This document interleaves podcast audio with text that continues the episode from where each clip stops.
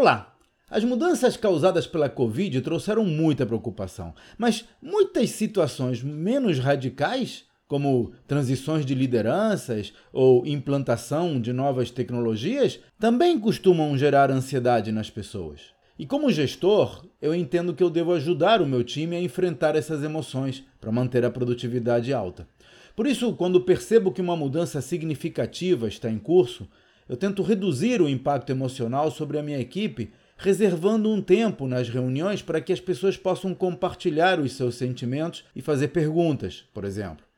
Além disso, costumo investir em rituais que possam reduzir o estresse. Às vezes, algo tão simples como um exercício de respiração de poucos segundos no início da reunião pode fazer uma diferença enorme, especialmente quando o chão parece continuar se movendo enquanto trabalhamos.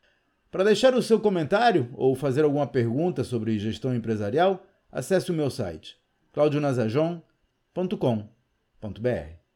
Até a próxima!